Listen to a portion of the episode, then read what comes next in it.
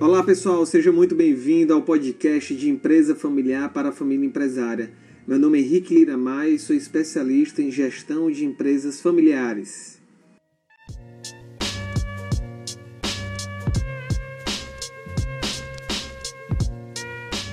Na entrevista de hoje, vou falar um pouco sobre como a gente pode fazer para proteger o patrimônio da família. É, a gente sabe que as famílias empresárias passam uma vida trabalhando e batalhando para construir um patrimônio. E aí eu queria fazer um alerta para vocês. Seu patrimônio pode estar ameaçado hoje. Muitas empresas familiares misturam o seu patrimônio pessoal com o da empresa. E aí as obrigações que a empresa tem, as dívidas, o passivo da empresa, pode resvalar no seu patrimônio pessoal. Ou seja, você pode vir a ter os seus bens pessoais é, colocados dentro das obrigações da empresa. E até para as empresas familiares que não misturam esse patrimônio, ou seja, tem isso bem separado, mesmo assim pode estar ameaçado. Por isso que a conversa com Pedro é de fundamental importância para você, para que você possa a, é, refletir sobre quais são as estratégias, o que pode ser feito para proteger o patrimônio seu e da sua família que foi conquistado ao longo de anos, se não de uma vida, com muito esforço e dedicação.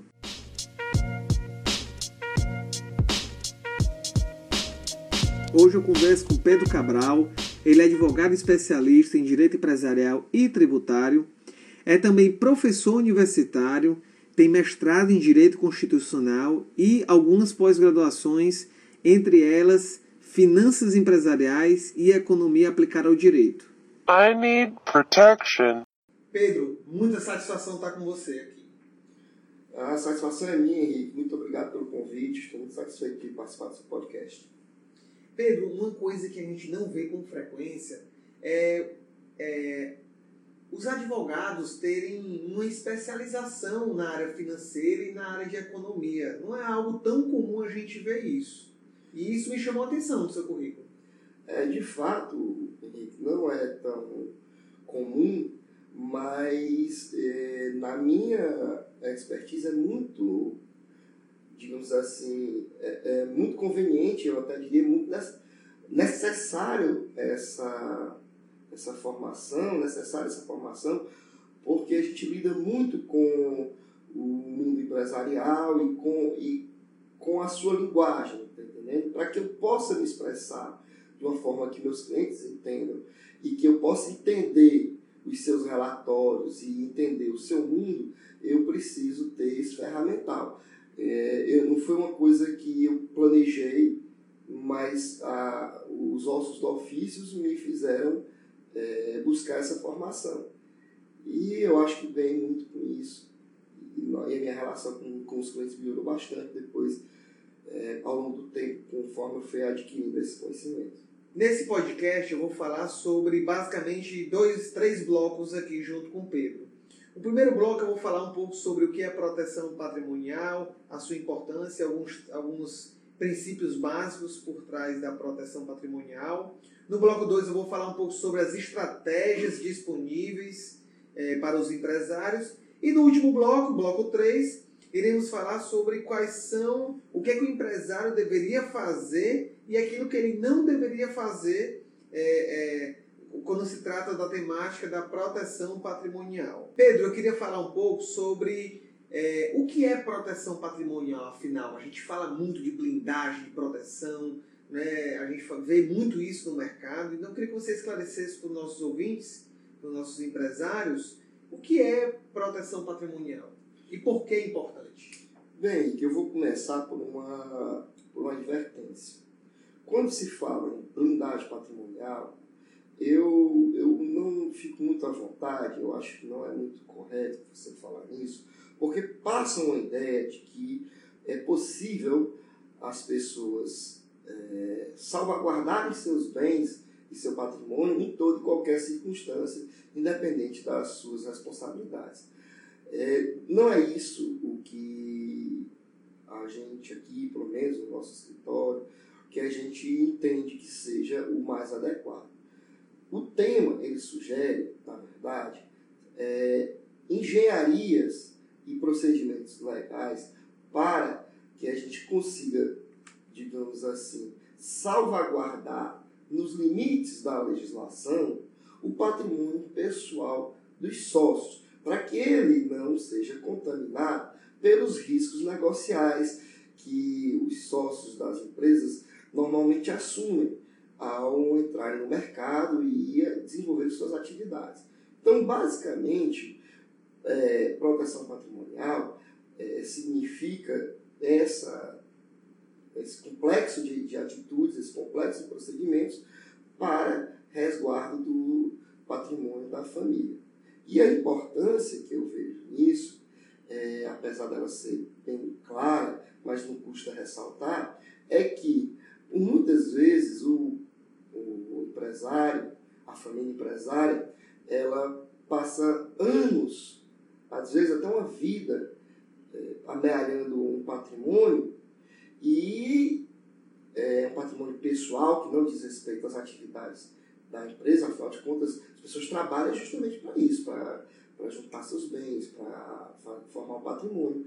E por conta de algum, alguma imprevidência, pode ver esse patrimônio, que é muitas vezes a segurança que a, que a família tem, a segurança que, que o pai pode deixar para os filhos, a segurança que o marido pode dar para a esposa ou vice-versa, é ameaçado por conta da contaminação das, da, dos riscos do negócio. E puxando ainda nesse assunto, essa questão do. Essa, é, você tocou um pouco nessa questão da mistura, da questão do, da contaminação.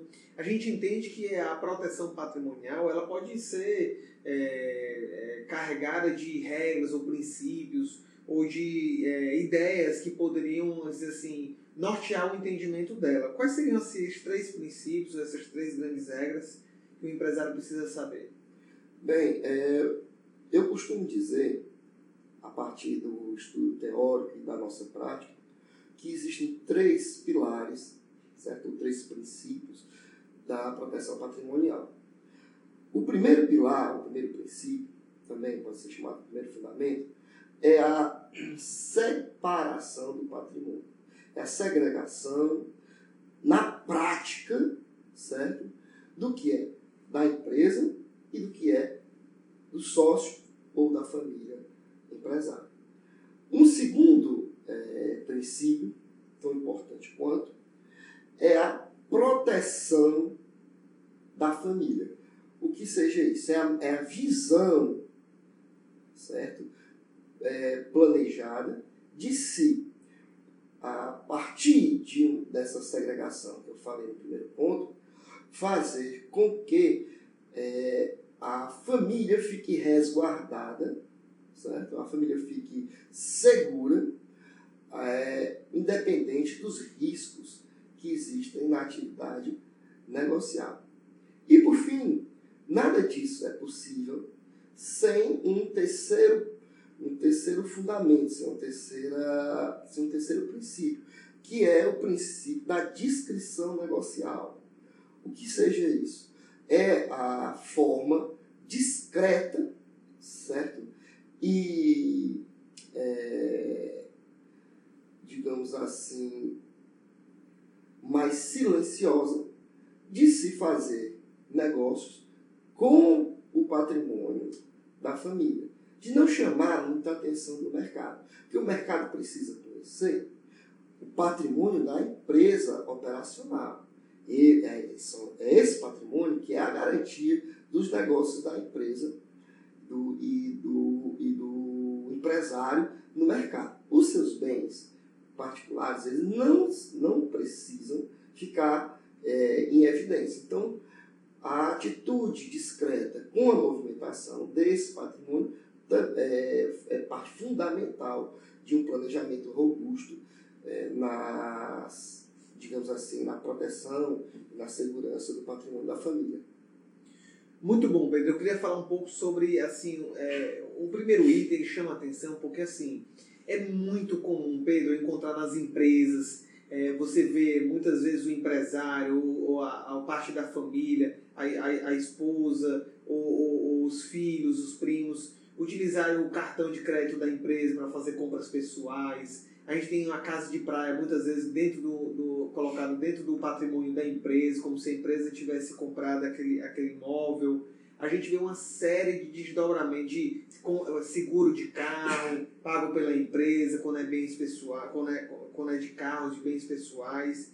Isso se configura como. Quais são, qual é o impacto disso negativo para o empresário, quando ele começa a fazer isso? Para isso, eu vou ter que explicar uma coisa. Algumas coisas antes. Para responder satisfatoriamente. Primeiro, é, as empresas, teoria da empresa, diz que a, o patrimônio e a personalidade dos sócios não se confundem com o patrimônio e a personalidade da empresa. Certo? Então, uma, uma limitada, uma empresa limitada, que é 90%, 99% do tipo societário usado na nossa praça, ela diz o seguinte, é, a, a, as normas dizem o seguinte, que o sócio só responde até o limite da sua cota, o que seja, aquela cota parte que ele pagou para fazer a constituição da empresa. No, no entanto, o que, é que ocorre? Legislação tributária, legislação é, previdenciária, legislação trabalhista, legislação penal, dentre outras, mitigam essa separação. Certo? Mitigam essa separação. E é, fazem com que o sócio responda com seus bens pessoais, certo? quando as dívidas têm é, origem em relações é, por elas, por, é, por essas normas. Além disso, quando, aí vou entrar no que você falou, quando existe uma confusão do patrimônio, o que é que, que as pessoas não conseguem distinguir o que é do sócio, o que é da empresa, o que é da família, o que é do grupo empresarial, tem um artigo no Código Civil, o artigo 50, que diz o seguinte: dentre outras coisas, havendo a confusão patrimonial, é, desconsidera-se a personalidade jurídica. O que leva, no final das contas, a uma situação em que praticamente não existe diferença é, entre o patrimônio da empresa e o patrimônio da, da pessoa física ou da família, certo? Para fins de, de responder a obrigações. Ou seja, uma completa e, e, e total é, desproteção. Né? É, o patrimônio fica descoberto. Fica descoberto. Já não bastasse as exceções legais, você ainda, por atitude própria, põe o seu patrimônio em situação de risco. Certo? Eu, você disse que é muito comum e realmente é muito comum isso acontecer. E por conta desse tipo de atitude, por conta desse tipo de falta de segregação, é que a gente vê, infelizmente, muita gente perdendo patrimônio é, por conta das, da, das situações que ocorrem na empresa. E Pedro, assim, a gente vê também hoje um cenário econômico desafiador, país em recessão, é, muito, é, muito um cenário muito instável na política, na economia. E é muito natural que as empresas começam a ter problemas de caixa. Elas começam a ter problemas, é, dificuldade financeira. Muitas empresas têm dificuldade financeira, hoje estão em dificuldade financeira por conta do momento, uma questão pontual. E você comentou um outro, vamos dizer assim, pilar, um outro fundamento seria a questão da proteção da família. E aí, muitas vezes, o que, é que o empresário acaba fazendo nesses momentos? Ele começa a colocar os seus bens pessoais como garantia para financiar a atividade da empresa. E muitas vezes isso ela pode ser levado ao extremo, onde ele compromete todo o seu patrimônio para tentar resgatar a empresa. E eu queria que você colocasse um pouquinho os cuidados disso, né? os perigos que podem estar correndo a partir dessa ação. Henrique, é, ter que fazer um esclarecimento anterior também é, nesse ponto. É o seguinte, quando o empresário está quando a empresa está indo bem, todo mundo ganha. Ganha o governo, mediante impostos, certo? ganha os, os empregados, ganham os fornecedores e ganham os consumidores. Certo? Então, todos participam da bonança. Ocorre que quando vem a dificuldade, certo? Essas, essas pessoas que participam, esses atores, esses players que participam, é, geralmente querem se é, eximir da sua cota parte de sacrifício. É natural, é natural. Só que não é justo. Não é justo que só um empresário arque com um insucesso que às vezes nem ele provocou, como é o atual cenário. Tem muita gente que está é, em dificuldades, não por, por incompetência, não por, por, por, má gestão, mas porque a, é, a situação da economia vai de mal a pior. Então, o que eu digo é o seguinte: é óbvio que o empresário, aquele empresário bem, bem prevenido, ele sempre tem um estoque de patrimônio de reserva certo? para fazer face às crises. O ideal é que esse, esse patrimônio de reserva, esse fundo de reserva, esse ativo, é, esteja dentro já da empresa, mas muitas vezes não está. Muitas vezes está é, é, é como bem pessoal. Se ele foi prevenido e reservou um, um ativo, um montante para fazer face a essas dificuldades, essa é a hora realmente dele é, usar o, a, as reservas, caso ele, obviamente, julgue que vale a pena é, ainda segurar a empresa. Porque pode ser que seja interessante liquidar a própria empresa. O que não pode acontecer, no meu entendimento, é que ele faça essa, esses aportes, socorra a empresa de uma forma atabalhoada, de uma forma não planejada, certo? É, como você diz, às vezes até é, implicando todo o patrimônio da família. Você tem que ver, o, nós temos que ter em mente que a, é, é com esse patrimônio, o empresário não tem salário, o empresário não tem emprego, tá entendendo? É com esse patrimônio que ele forma que ele garante que ele é, vai manter a sua família. Então é muito interessante que ele salvaguarde o patrimônio suficiente para é, é, fazer face às suas necessidades.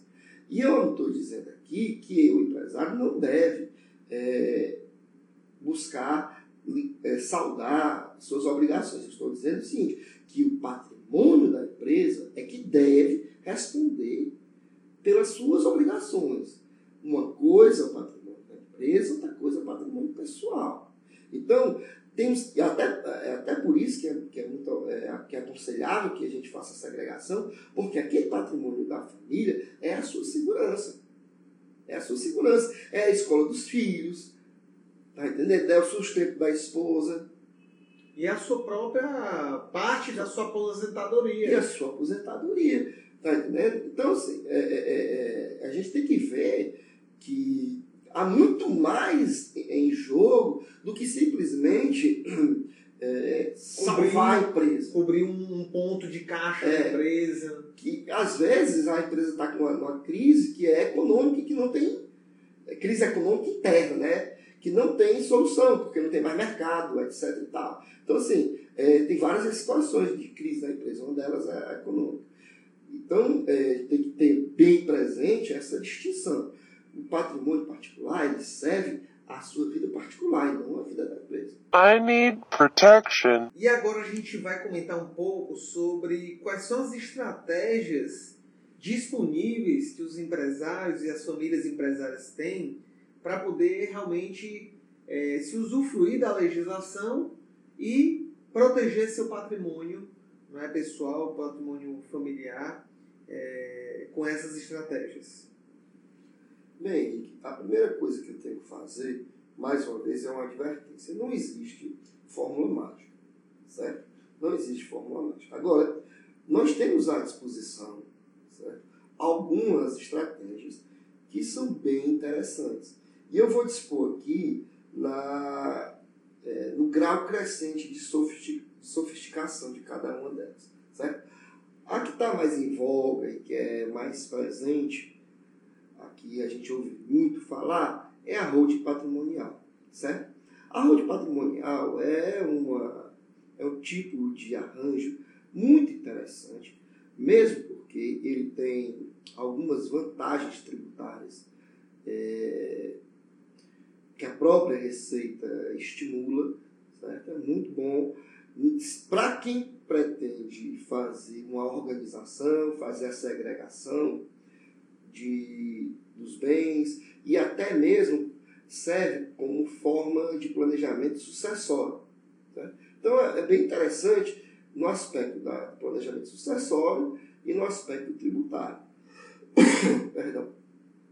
Certo? Porém, é, no meu entendimento, ela é frágil, certo? A RUD, esse arranjo é frágil no que diz respeito à proteção patrimonial como um todo. Por quê? Porque a holding ela acaba ficando no âmbito do grupo empresarial.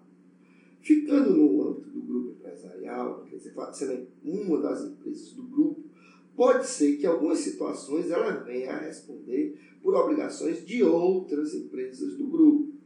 Certo? No meu entendimento, é, isso é uma, é, uma, uma fraqueza né? fraqueza dela, que você já põe. O efeito contaminação é, de empresas. É, é isso, não consegue barrar muito. Você já, já faz um arranjo para que você consiga segregar seus bens da atividade negocial. É, e aí você tem, é, fica nessa situação em que pode vir a ser desconstituído por conta de fazer parte do grupo, na, no, no meu sentir, é muito é, frágil no que diz respeito a como é se diz, a proteção patrimonial. Um segundo, uma segunda estratégia, certo?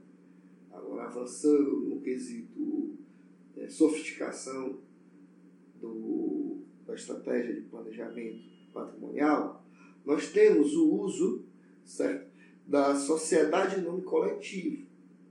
É muito interessante porque ela, essa sociedade ela possui é, as mesmas vantagens tributárias e as mesmas vantagens é, na, no planejamento societário que a holding tem. Com é, o acréscimo de, de ela não passar a pertencer, de ela não entrar no grupo empresarial, principalmente se ela for é, constituída na, no tipo simples e não no tipo empresarial, certo? ela é bem interessante. Agora, ela só pode ser constituída por pessoas físicas, certo? Os sócios são todas pessoas físicas. Você não pode, não tem a possibilidade de fazer essa essa constituição de uma sociedade não coletiva com várias outras sociedades.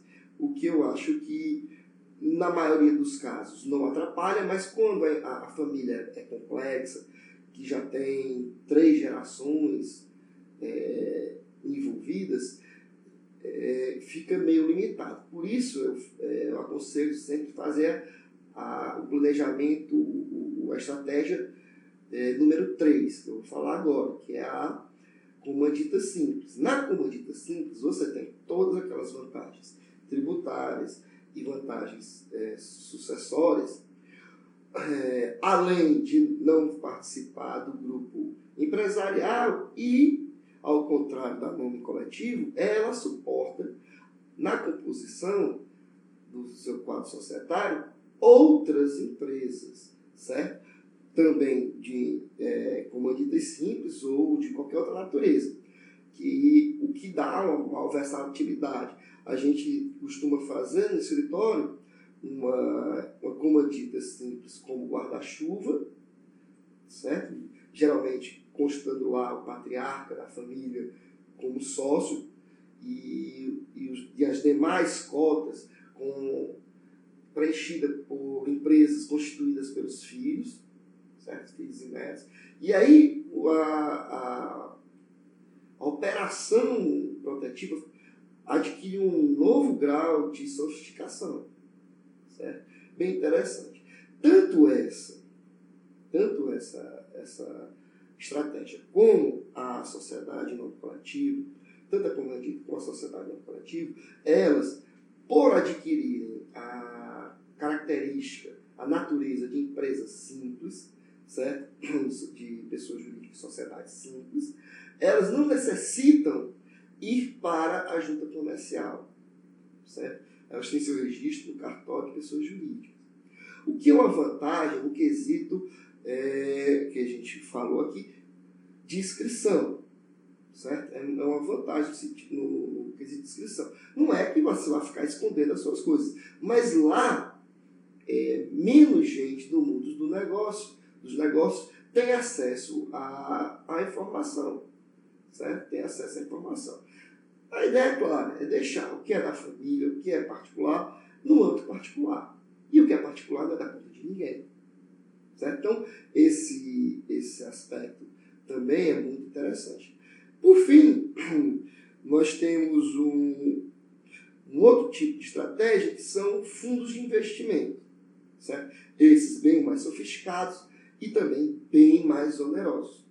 A segurança é grande porque as próprias regras certo? É, desses fundos de investimento, que são, tem, tem, tem norma de lei federal e tem as instruções da, da CVM que regulam esses fundos.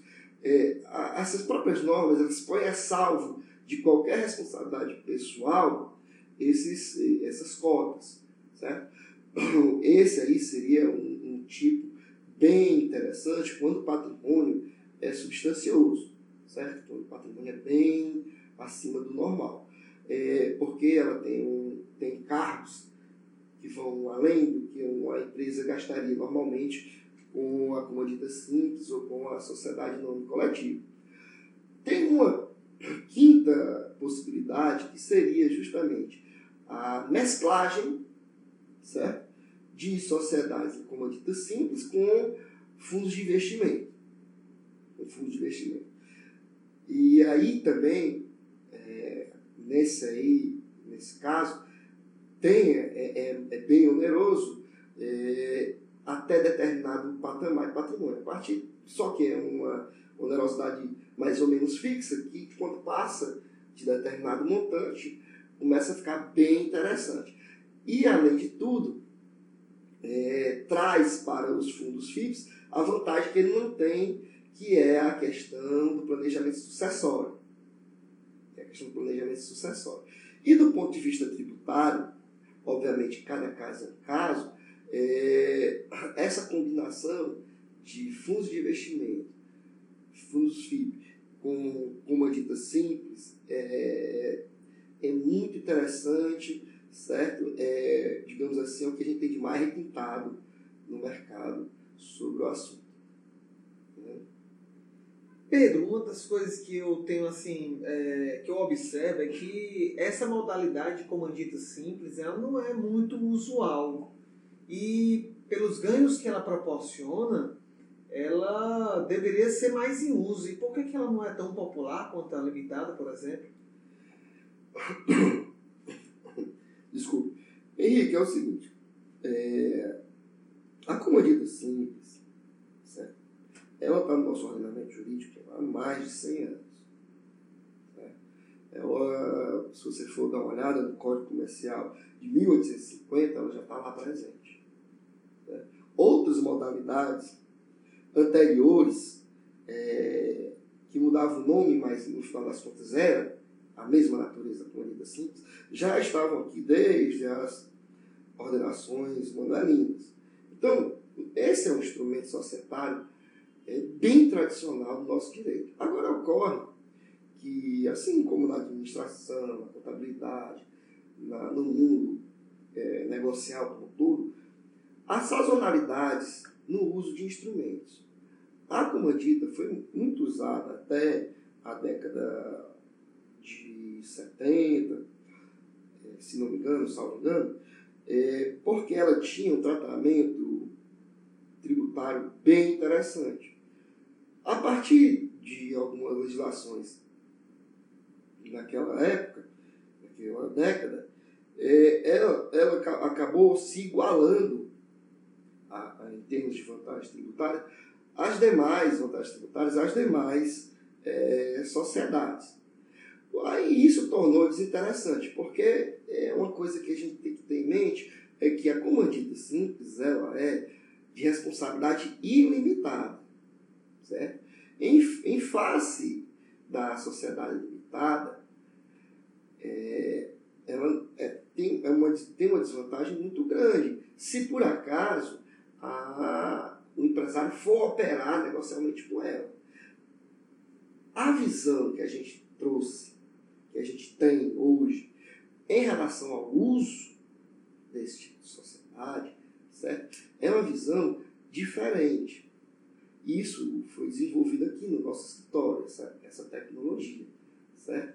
É, qual seja, a gente não usa a, a comandita certo? para operar no mercado de risco, a gente usa a comandita para resguardar o patrimônio.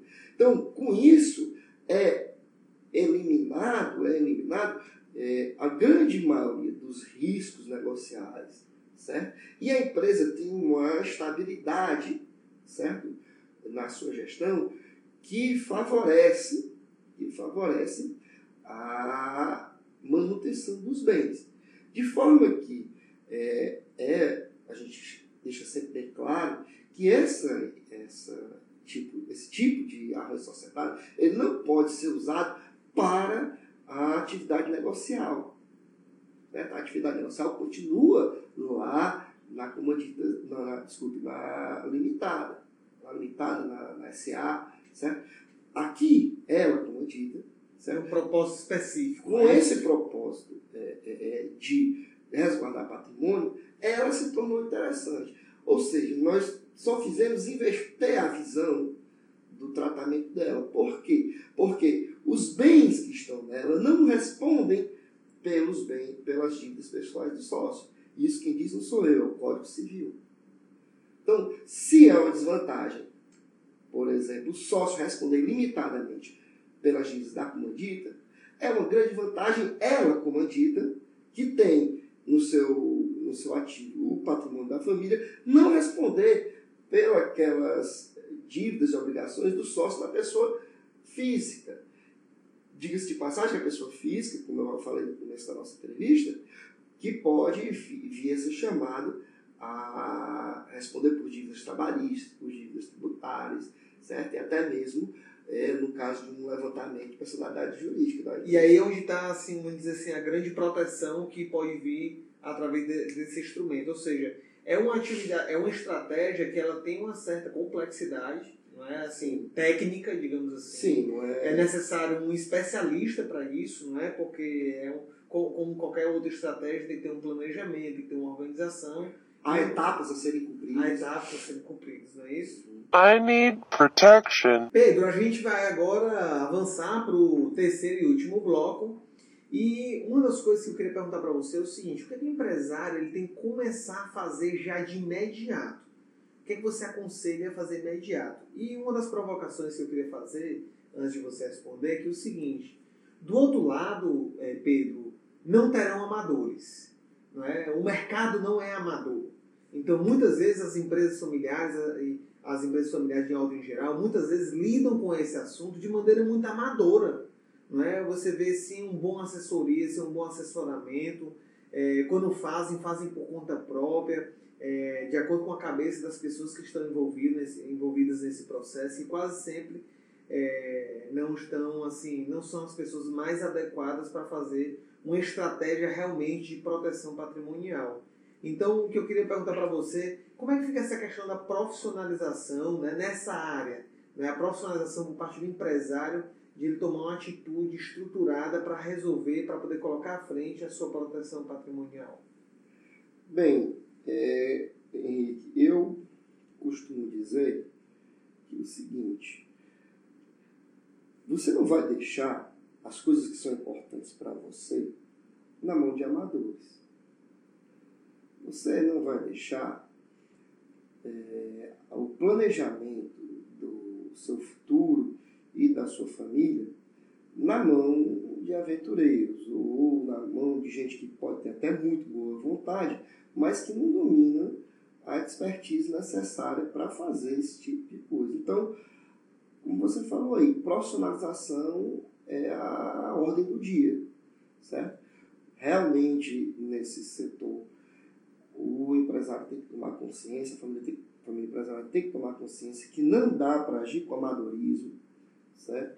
Não dá para agir é, às cegas, tem que ter realmente uma visão profissional de gente que entenda bem do assunto e que é, seja capaz de fazer um planejamento de curto, médio e longo prazo. Certo? Em duas palavras, resumir, resumidamente, é, planejar profissionalmente. Muito bom. E assim, é, o, a, a próxima pergunta ela vai no sentido assim oposto e ao mesmo tempo complementar que é o que, é que o empresário, a família empresária deve começar a parar de fazer hoje. Ou seja, qual é aquele fator, aquela ação que muitas vezes se toma que deveria parar de fazer hoje. É? O cuidado de, de, de, de evitar de fazer aquilo que já pode ajudar nessa questão da proteção patrimonial. Henrique, é, existe muita coisa que, gente, que eu poderia falar aqui que os empresários fazem normalmente e deveriam deixar de fazer. Mas, na minha opinião, o que é mais urgente, se por acaso alguém estiver fazendo, é deixar de colocar bens em nome de terceiros. No afã de fazer um planejamento patrimonial, certo? muitas vezes, e eu vou dizer, não são poucas mesmo são muitas vezes, os empresários acham que protegem o seu patrimônio protegem o fruto do seu trabalho, justamente colocando é, os bens em nome de terceiros. Por mais de, bem, é, é, é, que, por mais de confiança que seja esse terceiro, o que ele está fazendo? Quando faz isso, certo? É, expondo de forma perigosíssima o seu patrimônio, certo? É, os perigos são inúmeros, desde uma apropriação indébita de um terceiro, até mesmo a alguma responsabilidade, responsabilização penal. Então, assim, do, das práticas que são, é, que não, que são é, temerárias que a gente vê hoje em dia, os, as empresas, os empresários, as famílias e as famílias empresárias tomando, a, na minha opinião, a que é mais grave a que é mais perigosa é essa de colocar bens e valores em nome de terceiros. Certo? Ok. Pedro, muito obrigado por estar comparecendo no nosso primeiro podcast. Foi excelente estar com você. Espero que você retorne um dia para falar sobre um outro assunto. Eu sei que tem vários assuntos muito importantes para as famílias empresárias.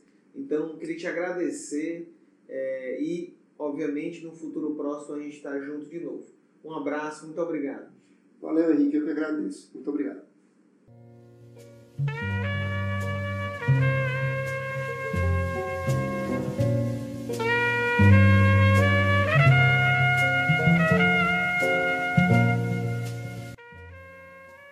Chegamos ao final do nosso podcast. Gostaria de agradecer a sua participação, a sua inscrição nesse podcast.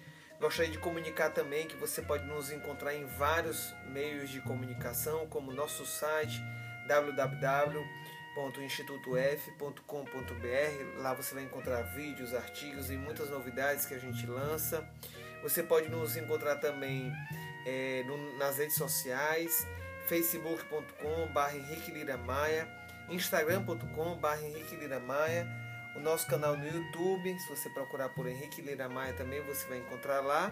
E caso você queira mandar um e-mail para mim é, com alguma sugestão, crítica ou elogio, você manda para diretoria@institutof.com.br. Um abraço e até a próxima.